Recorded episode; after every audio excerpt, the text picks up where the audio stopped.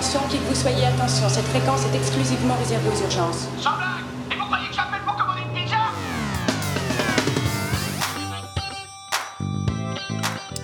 Bonsoir et bienvenue à Retour vers le ciné, épisode consacré à Jesse Gerald's Game, titre original. Euh, C'est un film d'horreur psychologique américain coécrit et réalisé par Mike Flanagan, sorti en 2017 sur la plateforme Netflix, avec comme acteurs principaux Clara Gunigo et Bruce Greenwood. S'agit de l'adaptation du roman éponyme de Stephen King sorti en 1992. La durée du film est de 103 minutes et le budget du film est visiblement tenu secret par Netflix. La note des spectateurs est de 2.8, ce qui ne reflète absolument pas la qualité de l'œuvre. Jesse et Gerald partent en week-end romantique dans leur maison isolée au bord d'un lac. Leur mariage bat en l'aile, Gerald suggère d'utiliser des menottes afin de pimenter leur vie sexuelle et Jesse accepte. Alors qu'il prend une pilule de Viagra, Jesse tente d'attirer un chien errant, puis laisse la porte d'entrée ouverte en revenant dans la maison. Gerald prend une seconde pilule de Viagra, puis attache solidement les menottes aux poignets de Jesse ainsi qu'aux colonnes de lit. Alors que Gerald commence à vouloir jouer un rôle et fait ressortir de violents fantasmes, elle lui ordonne d'arrêter et de la détacher, mais quelques instants plus tard, alors qu'ils se disputent, Gerald fait une crise cardiaque, s'effondre sans vie sur sa femme. Paniqué, On va, on va arrêter là. Hein, Paniqué, Sinon, sinon on en Jessie- dit trop là. non, paniqué, Jesse tente désespérément d'appeler à l'aide, mais en vain, la maison est isolée de tout. À la fin, ils vécurent heureux et eurent beaucoup d'enfants. Et avec moi ce soir, dans chien. cette pièce isolée du monde et solidement menottée à leur micro, mes deux otages, Benoît et Robin. Comment ça va? Mais ça va, ça va, c'est bien, on est prêt. Ah, je suis heureux, je suis heureux de parler de films d'horreur. Ah, ouais, est en genre de prédi- suis Et prédilection. c'est plus calme cette semaine. Et avant que mes deux victimes tentent de s'évader, j'ai décidé de vous passer un extrait du film à la 26e minute. Jessie est attachée depuis plusieurs heures aux poutres du lit. Son état de santé physique comme mental commence à se dégrader. Prise d'hallu- d'hallucination, elle fait le constat avec la projection de son défunt mari que la chance de s'en sortir sont minces. À quelle heure on est arrivé? Vers 13 heures, je crois. Et on s'est mis au lit au bout de combien de temps? Une heure, peut-être plus. On va dire à 14 heures. Et ensuite, je me suis effondré à... Dix minutes plus tard environ. Le soleil s'est couché quand? Vers 19h15 environ. Ça, c'est de la précision à 15-20 minutes près. Donc, il s'est écoulé 5 heures depuis qu'on est là. 5 heures que tu as gâchées en hurlant pour prévenir des voisins qui habitent à 800 mètres, si jamais, ils sont, encore là. Et tu sais, si tu te donnes la peine d'y réfléchir, Que Nate et Kelly ont dit qu'ils ne reviendraient pas avant juin. Et les domestiques ont tout préparé pour nous hier. Ils ont fait la poussière et mis des draps dans notre lit. Ils ont fait ce qu'ils avaient à faire et le gazon... Le gazon vient d'être tendu. Il n'y a plus de jardinier. Parce que j'ai tout organisé pour que la maison soit prête pour nous aujourd'hui. Et j'avais pas envie qu'ils viennent interrompre mes petits jeux pervers, donc je leur ai probablement donné leur week-end. Alors qui aurait pu m'entendre Qui aurait pu t'entendre hurler mon nom en dehors de chien? T'as déjà essayé Oui, je sais Tu peux tirer jusqu'à te faire péter le poignet, t'enlèveras pas ces menottes.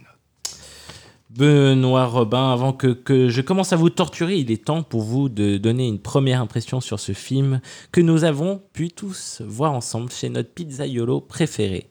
Benoît, je sais que tu te cachais les yeux pendant le visionnage. Malgré cela, tu pourrais donner un rapide avis sur ce film. J'avoue qu'il y a une scène où j'ai détourné les yeux. ouais. Bon, un Je- film. C'est de ma faute, je vous ai pas donné de coussin protecteur contre le mal. Ouais, alors un film qui propose une nouvelle forme de psychothérapie cathartique à base de bœuf de Kobe, de sadomaso et d'acromégalie, euh, ça, ça ne peut être qu'intéressant. hein. Magnifique. Et Robin, tu as choisi ce film et tu nous as même invité à le visionner chez toi. Alors dis-nous Heureusement, on n'a pourquoi. pas fini en rondelle sur la pizza. hein. Oui. Non, mais alors dis-nous pourquoi tu aimes autant les olives. Oh là là là. Et à chaque, fois, je suis, pas à à chaque ça. fois, je suis surpris. c'est ouais. Écoute, ça doit être euh, mon attirance pour la Méditerranée. Je sais pas. Je sais pas. C'est les tomates, la mozzarella, le, le soleil, les olives. Ah, tout- C'est c'est un- une sorte de trio gagnant pour moi. Tu Voilà. rayonnes, tu Plaisir rayonnes. simple. Hein. Et c'est parti pour la première hallucination de ce podcast. Come play with us, Daddy. forever and ever.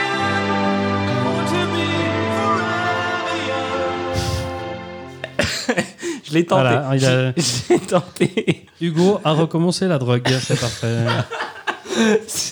C'est à toi, Otage Benoît, que je laisse la parole. Non, non, mais c'est bien. On n'est pas tant éloigné de, de- que ça de, de Jesse, parce que c'est- aussi euh, Shining est, est- un roman de, de, Et oui. Eh, de King. Et Joli, oui. joli. Et oui. Belle, Stephen belle- King. Belle intro, ouais. Mais c'était à toi de faire une intro. Non, non, mais c'est bien, c'est bien. Depuis quelques années, déjà, Netflix alimente son catalogue de toute une série de films de science-fiction, fantastique, horreur. Alors, comme tu l'as dit, Hugo, on- Netflix communique quasiment pas hein, sur les chiffres. On ne sait pas ce qui marche et ce qui marche pas. hein. Mais on peut imaginer que euh, la firme ON Rouge hein, doit collecter une quantité astronomique de data sur ses utilisateurs.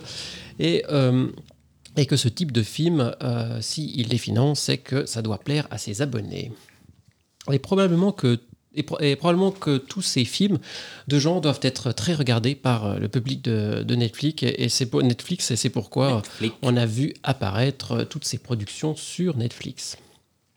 Mais avec ces, films, on a un peu l'impression qu'ils ont acheté tous les petits budgets, tous les projets, je veux dire, qu'on leur soumettait en leur donnant souvent un, budget généreux et plus conséquent que ce qu'on avait l'habitude de voir pour ce type de petite production.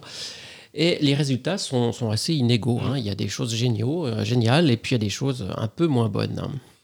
Et pour revenir au film de ce soir, comme pour la plupart des films dont on vous parle, hein, en général, on va largement spoiler, hein. même euh, la petite, euh, le petit résumé que tu nous fais, Hugo. hein. Donc, euh, même, donc voilà, si vous entendez le titre du film de la semaine d'après que vous voulez le voir, je vous invite à regarder le film et puis après vous écoutez notre épisode pour écouter, un- pour l'entendre un peu plus sur, sur, sur ce film. Alors, Gerald's Game est un film qui va jouer avec les codes du film de genre. Il commence euh, dans une voiture, euh, comme une, comme une comédie sentimentale, avec un fond sonore du, Sam Cooke euh, langoureux. hein. Bon, jusque-là, pas trop de surprise hein, pour un film d'horreur. hein, tu ramollis la viande, hein, enfin, tu veux dire l'esprit, hein, avant de la, de la saisir. Euh, puis, puis quand le couple arrive dans la maison de campagne et qu'il euh, qu'il s'allonge sur le lit, le film semble virer dans le sadomaso, un peu à la 50 nuances de gris. hein. tu l'as dit tout à l'heure, euh, Hugo. Mais très vite, le film bascule encore une fois, et cette fois dans le drame, avec l'attaque cardiaque de Gérald. Alors, Gérald est incarné par Bruce Greenwood, hein, un acteur dont vous connaissez probablement pas le nom mais dont la tête vous est forcément familière, car il a joué des tas et des tas de second rôles dans un nombre incalculable de films euh, ces dernières années. hein. Dans le dernier, par exemple, c'est Pentagon Papers de, de Spielberg. Ouais, il prouve avec ce film qu'il a, il a une palette assez riche de jeux hein, quand même. hein. Tout à fait. Et euh, c'est intéressant hein, de voir ces, ces, ces seconds couteaux euh, très, euh, que euh, Hollywood utilise souvent, et tout à coup, quand ils sont mis en avant comme ça dans un film, c'est intéressant de les retrouver. Ouais.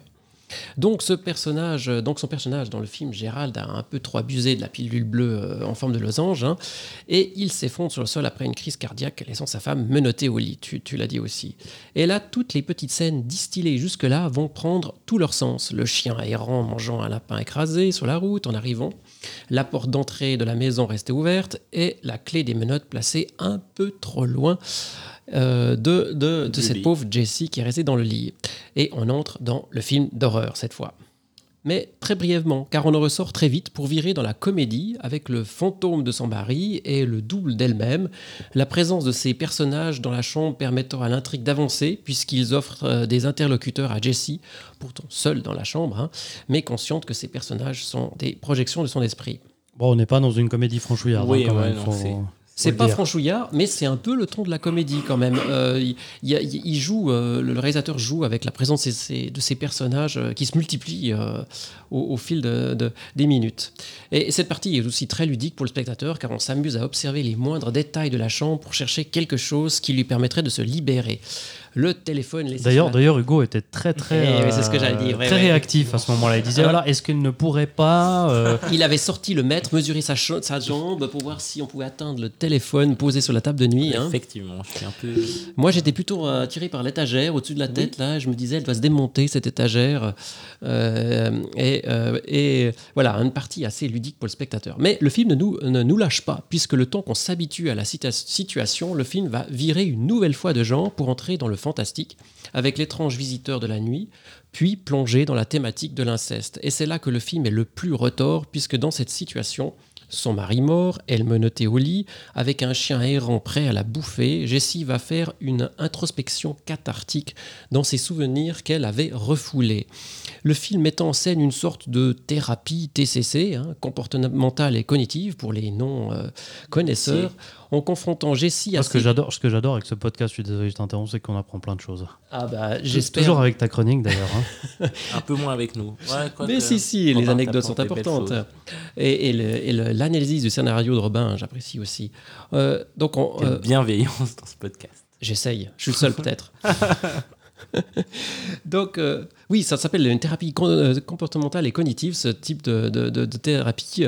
Euh, en confrontant Jessie, donc dans le film, Jessie est confron- confrontée à ses propres peurs pour la pousser à les, dépasser. Et c'est une technique qui s'appelle l'exposition hein, en- en psychothérapie. C'est une technique qui consiste à proposer aux patients d'affronter une série de situations phobogènes, d'intensité croissante, sans chercher, du moins au début, à se sentir détendu durant l'exposition, mais simplement en restant face à ce qu'ils redoutent jusqu'à ce que la peur décroisse d'au moins 50%.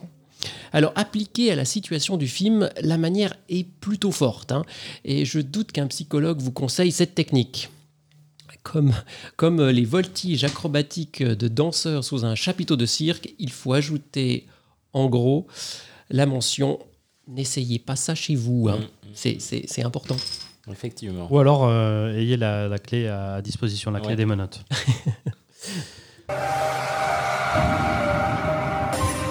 Et oui, euh, c'est. chaque semaine, ça change. Oui, je voulais placer euh, une petite euh, anecdote, des petites C'est quoi anecdotes. C'était l'info-route euh, euh, rom- roumaine Alors, oui, je sais pas d'où elle vient celle-là.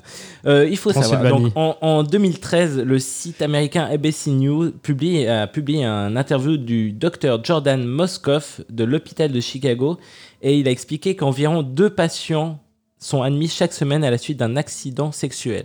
Euh, ce qui a immanquablement peut donner lieu à de foules d'anecdotes croustillantes euh, autour de péripéties sexuelles de nos contemporains. Les plus cocasses ont été compilées dans un livre euh, écrit et recueilli par Stéphane Rose. Donc j'en ai une qui est pas mal en, en- qui, qui correspond bien au film. Donc euh, elle est intitulée La vraie tuile de Spider-Man. Donc une femme appelle les pompiers pour la délivrer. Il l'a retrouvée menottée au radiateur, son partenaire inconscient, déguisé en Spider-Man. Donc il avait chuté après être monté en haut d'une- d'un placard dont le sommet s'était effondré sous son poids. Ils, auraient, Euh, ils auraient mieux fait de se faire une bonne toile. ou moralité, euh, manger plus léger. Voilà. Benoît, je te laisse continuer. Oui, oui, merci pour l'anecdote. Alors, finalement, dans sa dernière partie, le film bifurque une énième fois, peut-être la fois de trop à mon avis, pour entrer dans le thriller avec ce personnage énigmatique de Moonlight Man atteint d'acromégalie, la maladie des géants, qui, comme expliqué dans le film, correspond à un trouble hormonal qui provoque une augmentation anormale de la taille, des pieds, des mains et une déformation du visage. Mais ce qui est intéressant, c'est que l'acteur qui joue le rôle, alors je, je vais avoir du mal à prononcer son nom, Karel Strucken, quelque chose comme ça, euh, est lui-même atteint de cette même maladie en fait. Ça tombe bien. Oui, oui, tout à fait. Et une maladie terrible, mais dont le cinéma s'est souvent servi, puisque Karel n'est pas le seul acteur dans ce cas. On a aussi Richard Kiel, qui est aujourd'hui décédé, mais c'est la fameuse mâchoire d'acier dans Moonraker. Ah oui, oui, oui. oui. Et on en a encore un autre, c'est Matthew euh, McGrory, euh, qu'on a pu voir dans Big Fish, par exemple, ou Men in Black. Et qui est toujours en vie. Euh, oui, je crois, lui. Ouais, j'ai pas regardé toutes les dates. euh, Désolé. Euh, Voilà, donc finalement, un film qui nous fait traverser la comédie sentimentale, le sadomaso, l'horreur, le film psychologique, le fantastique, le film de monstre et le thriller. Tout ça dans un, film, film- dans un même film, un mélange étonnant euh, qui m'a plutôt réjoui. Mais une question se pose le scénario a-t-il été écrit par un humain ou est-ce les algorithmes de Netflix pour servir à ses abonnés le film qui cocherait toutes les cases? La question reste ouverte. C'est parti pour la suite du podcast.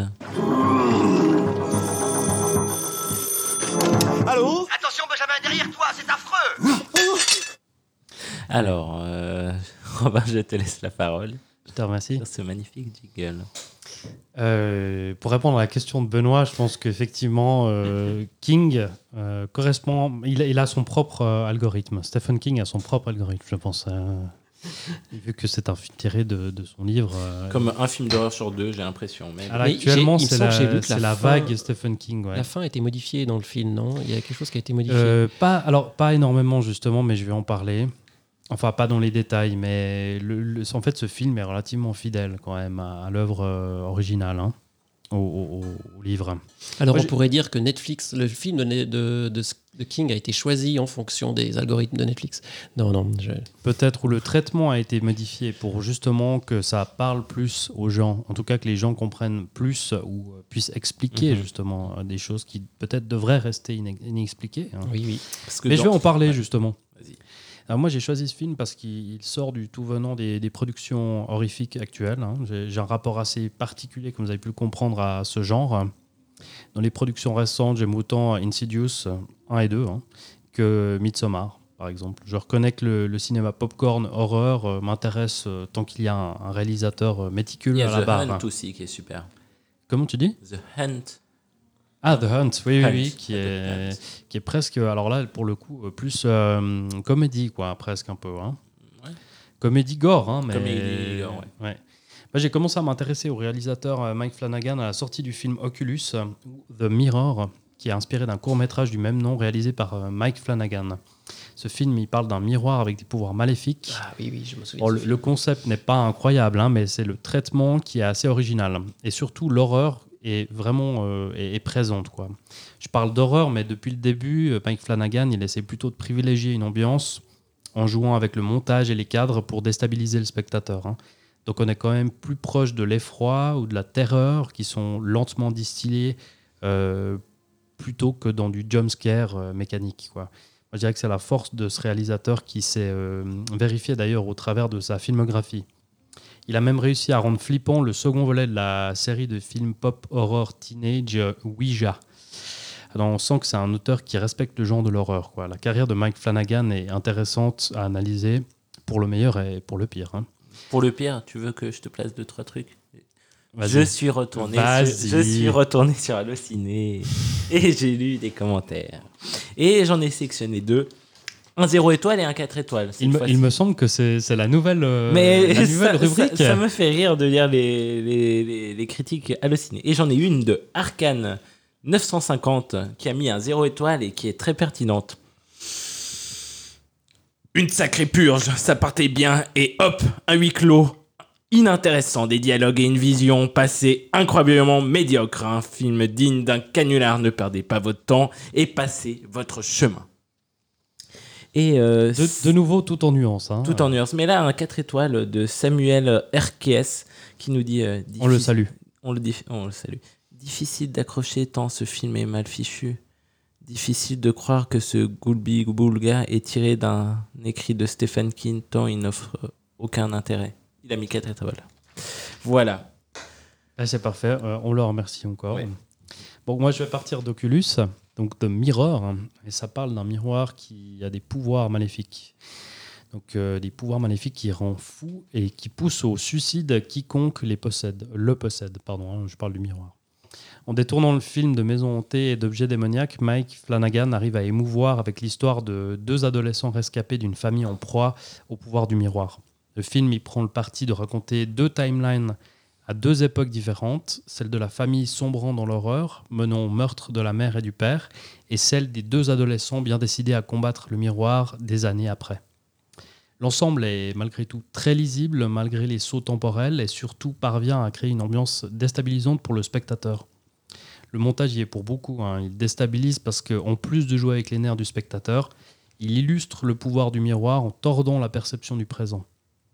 Le miroir, donc objet vu et revu dans les films d'horreur, est utilisé pour ce film intelligemment, je trouve.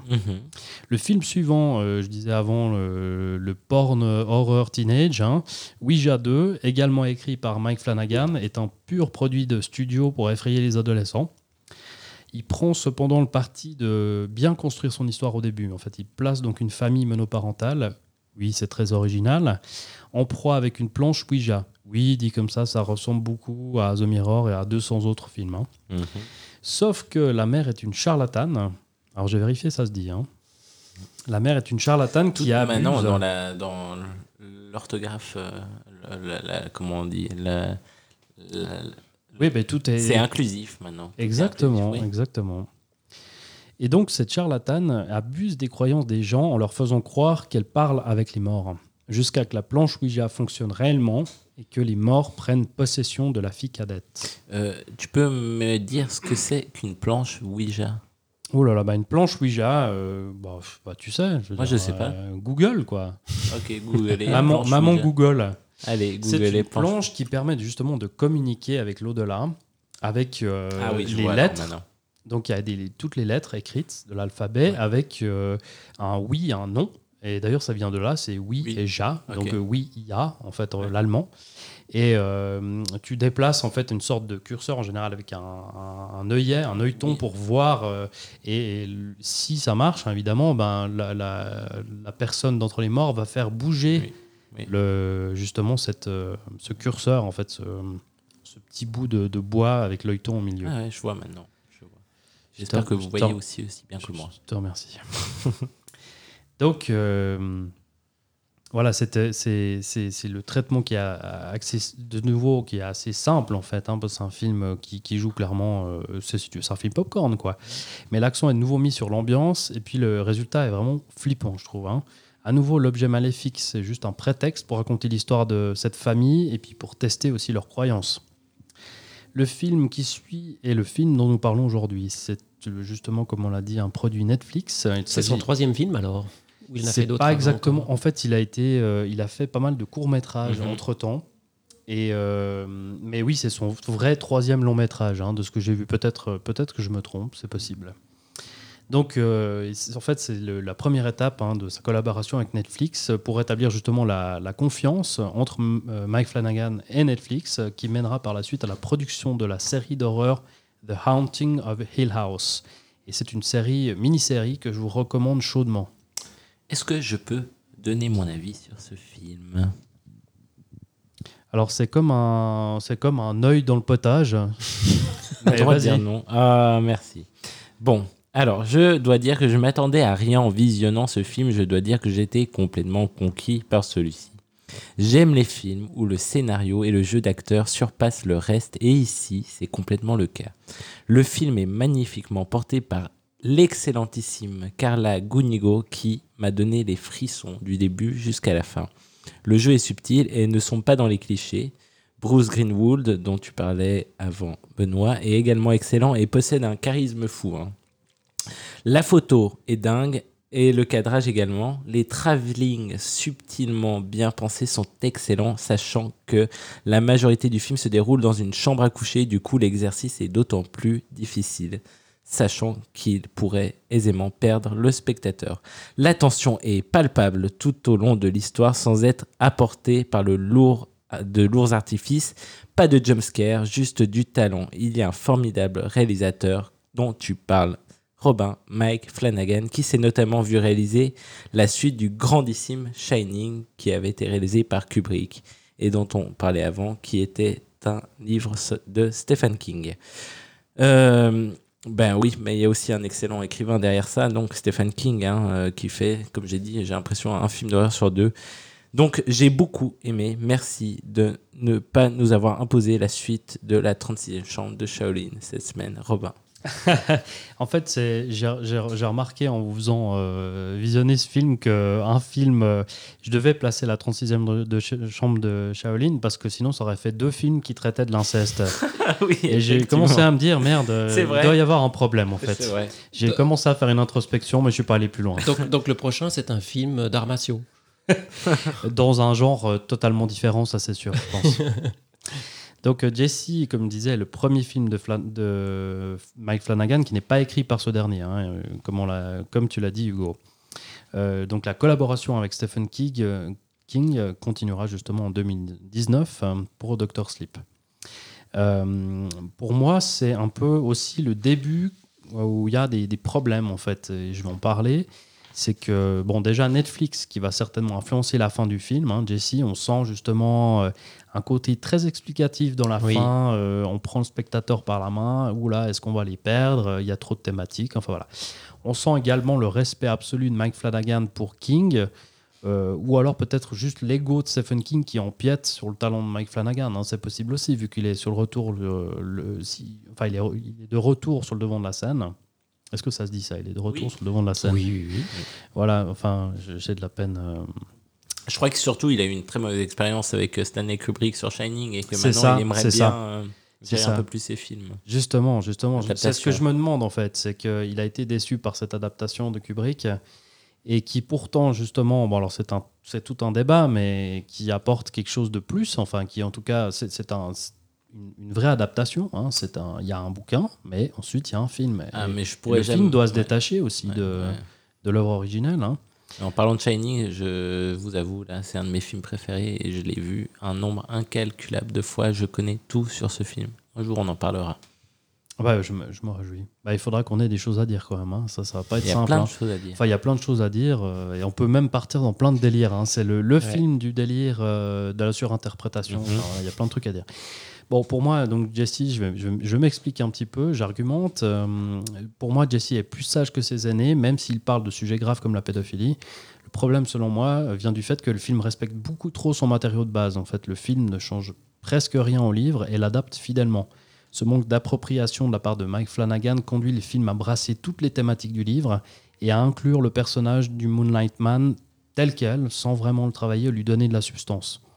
Donc dans le livre, effectivement, euh, c'est le cas. hein. le Moonlight Man est en fait un serial killer. hein. ça, ça, ça, ça reste inchangé. Sauf que le film l'introduit tout d'un coup et je pense que peut-être qu'il aurait mérité à être plus développé ou développé différemment. Quoi. Surtout qu'il en fait, l'explication, elle est faite euh, genre peut-être 5-10 minutes à la fin. C'est ça, fait. justement. C'est c'est que cette dernière partie Ouais. trop explicative, euh, elle, elle gâche tout. Il y a un final qui est bâclé. Mais Ouais. justement, j'en arrive à un point très, très problématique, récurrent dans les films d'horreur actuels. Mhm. Parce que moi, je voulais. Ouais, vas-y, vas-y. Le- alors, c'est- assez long. Enfin, c'est assez long, c'est un paragraphe. hein, donc, euh, Non, mais je trouvais que le Moonlight Man, euh, en fait, il avait un aspect trop. euh, ben, trop. euh, comment dire Il fait monstre. Il ressemble à un monstre, en fait. Et justement, alors moi, ça ça m'a pas tellement Ouais, dérangé moi, ça. ce qui m'a parce, dérangé. parce que ça m'a pas dérangé. Bah, il y a est un trop côté- surnaturel, en fait. Bah, en fait, euh, je- ouais, moi, ça ne me dérangeait pas, ce côté un peu surnaturel. On, peut imaginer que dans, dans la tête du personnage principal, c'est une association entre ce qu'elle a vécu, la Mhm. présence de ce monstre, etc. Et moi, je, je rejoins effectivement, on aurait pu rester euh, peut-être 10 minutes à la, quand, euh, à la fin, avant la fin du film ou, et, et rester dans le suspens et que cette, euh, ces Mhm. visions qu'elle avait pouvaient rester. euh, Oui. une, euh, une, faire partie de cette expérience-là sont en fait euh, associées à une histoire presque parallèle en fait. C'est comme s'il y avait deux histoires parallèles dans l'histoire. Et puis il faut aussi savoir que dans le roman, en fait, euh, la première apparition de ce Moonlight Man, en fait, est euh, personnalisée par le père de, de, de, de- de la- la- le perso- du personnage principal, Jessie Jesse. Voilà, et que euh, du coup, euh, ça fait écho justement à son traumatisme. Alors, est-ce que le, le film aurait dû aussi être plus fidèle à ce niveau-là? Je ne sais pas, mais peut-être qu'il y avait quelque chose à travailler là, euh, justement, jouer avec ce côté fantastique, comme tu disais avant, ou, ou qui, qui euh, en fait. euh, Métaphorique ou serait métaphorique, exactement. Voilà. Bon, moi, je, je- je parlais de la, de la fin des, des, des films d'horreur en général. Et pour moi, c'est vraiment un point problématique. Parce que la plupart des films d'horreur ne savent pas comment se terminer. Le nombre de films que j'ai vus où la fin gâchait tout, quoi. Que ce soit en dévoilant en full frontal le méchant monstre et donc en prenant le risque de rompre le contrat de frayeur avec le Ouais, spectateur. comme, comme dans Scooby-Doo. Et voilà. Alors, bon, alors ça, ça, je suis désolé, mais alors ça, ça fait quand même partie du truc. euh, ah, il avait un masque. euh, c'était, c'était pas vraiment lui. euh, voilà. Non, non, quand même. Dans Scoo- alors, sauf exception Scooby-Doo. Merci de le, de- de le signaler.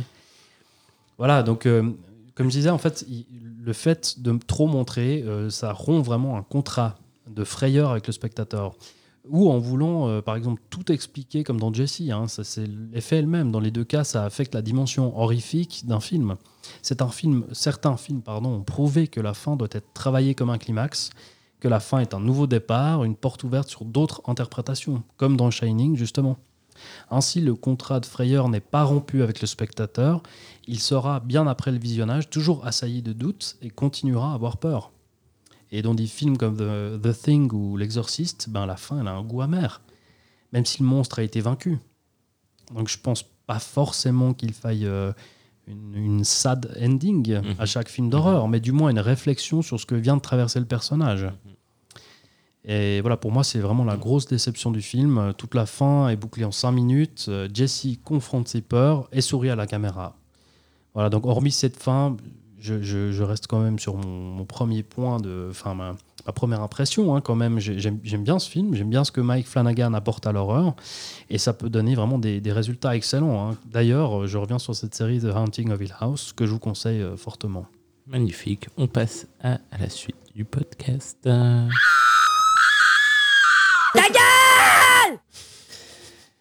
Et on passe à la. C'est ta pro- c'est la reco de, de Hugo C'est aujourd'hui. la reco d'Hugo, oui, Benoît. Est-ce et- que c'est pas le film de la semaine prochaine? Non, pas comme la semaine passée. Non, et c'est à moi de vous faire donc une recommandation cette semaine. J'ai choisi de changer complètement de thème, mais de rester sur la plateforme Netflix quand même. J'ai récemment regardé The Last Dance, qui est une mini-série documentaire sportive américaine sortie en avril 2020 sur Netflix. La série est consacrée à l'équipe de basket de NBA des Chicago Bulls lors des années Michael Jordan. La mini-série est composée de 10 épisodes passionnants et extrêmement bien montés. Il n'y a absolument pas besoin d'être passionné de basket ni même de sport pour en devenir accro et dévorer les 10 épisodes d'environ une heure. Celle-ci retrace l'ambiance et une époque révolue et l'histoire de l'énorme personnalité qu'est devenue Michael Jordan. C'est qui a dit qu'il y avait une surprise? Il n'y a pas de surprise. Non, je ne peux pas dire que je n'aime pas. Ah bon, bien sûr, si j'aurais prévenu. Et je continue, c'est aussi à moi de vous imposer le film de la semaine prochaine.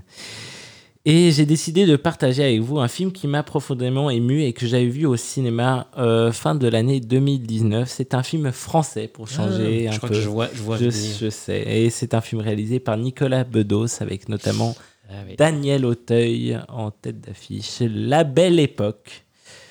Et Benoît, est-ce que tu l'as vu? Oui, j'ai vu ce film et j'ai plutôt aimé. Ah, et Robin?